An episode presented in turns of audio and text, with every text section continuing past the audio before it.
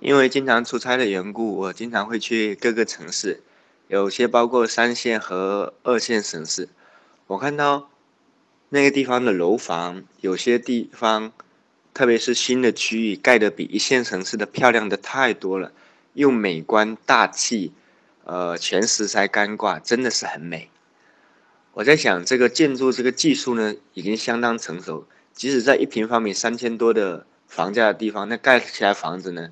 也比一线城市的十万的房子还要漂亮，但是为什么那么漂亮的房子上不了价格？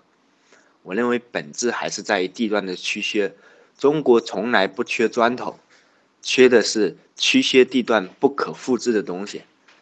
所以呢，房地产是一个抢地盘的一个行业，你只要在关键区域占了这个地盘，一辈子它都值钱。